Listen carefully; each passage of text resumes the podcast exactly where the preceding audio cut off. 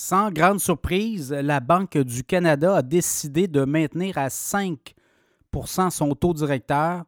Donc, pas de hausse depuis le mois de juillet dernier au Canada. Aucune hausse du taux directeur. Donc, ça vous démontre un peu euh, où en est euh, rendu le dossier des euh, coûts d'emprunt, l'explosion des coûts d'emprunt. On a eu quand même 12 hausses consécutives jusqu'en juillet.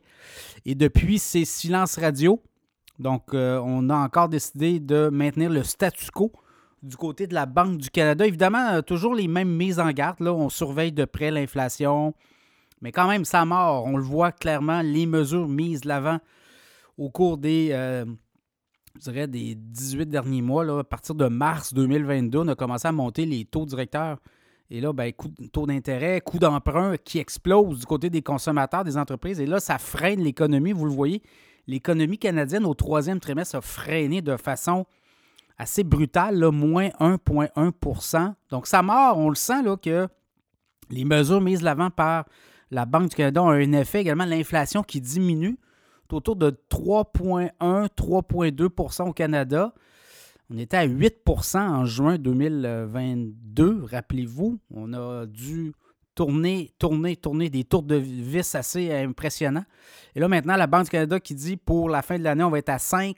Attendez-vous à des baisses de taux en 2024. Est-ce qu'elles seront rapides? Moi, je pense que oui. Il y aura des baisses rapides peut-être au mois de mars, peut-être même février puisque là, on le voit, ça mort, l'économie ralentit. Même là, on ne veut pas non plus euh, jeter. Euh, euh, on ne veut pas provoquer là, des faillites en série. Donc, ce qu'on va voir, c'est qu'on va voir des entreprises, oui, il y en a des entreprises qui ne seront pas capables de passer au travers des prochains mois, mais ce qu'on veut éviter surtout, c'est une récession importante, une espèce de ralentissement de l'économie qui ferait mal aux ménages, mais également aux consommateurs, mais aussi aux entreprises.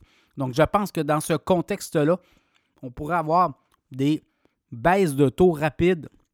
Des banques euh, comme UBS s'attendent à des euh, baisses importantes aux États-Unis, au Canada en 2024. N'oubliez pas, aux États-Unis, année électorale, pas au Canada. Mais quand même, 2024 au Canada, ben, euh, on doit reprendre l'économie, on devra réviser on regarde là, les, euh, attentes des économistes pour 2024 au Canada, bien, il y a des économistes qui voient zéro de croissance. Donc, ça, ça pourrait faire mal euh, pendant plusieurs trimestres à des entreprises, à des, euh, travailleurs. Et n'oubliez pas aussi, il va y avoir beaucoup d'hypothèques à renouveler en 2024-2025 au Canada. Donc, c'est des coûts importants pour les ménages, pour les consommateurs, et c'est de l'argent qui ne sera pas mis ailleurs dans l'économie. Hein. C'est le euh, pouvoir d'achat qui va diminuer beaucoup fortement.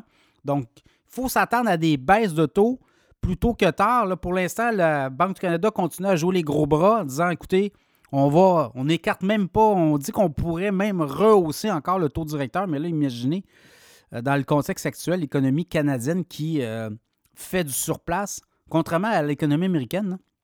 Alors, dans ce contexte-là, des baisses, oui, à venir, mais là, on gèle les taux statu quo, 5% la Banque du Canada qui euh, décide de, se mettre sur les lignes de côté.